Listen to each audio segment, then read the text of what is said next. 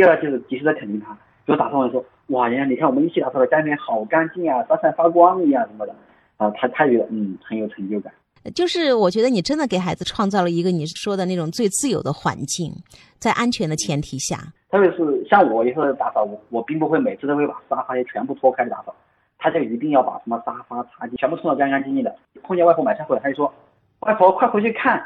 家里面干净的很，你把沙发拖开一看，都干净的像那个新买的一样。”他就很有成就感，还要让外婆看一看，想要有人分享他的这个喜，就是给他营造一个充分探索的环境。还有就是你说的及时的正向的反馈，不去找他做的不好的地方，然后然后我们看见做的不好的地方，我们我们也不说，我们去做了就找他那个做的好的地方，然后给他肯定就可以了。是，我觉得你这一点太重要了，因为我经常在节目里说，有一部分家长他们当医生，他们说就专门发现孩子问题，我们就是要发现孩子问题啊，我们才能帮到孩子啊，帮孩子解决问题，孩子才能成为一个好孩子。我说你天天盯问题，孩子会变成问题孩子，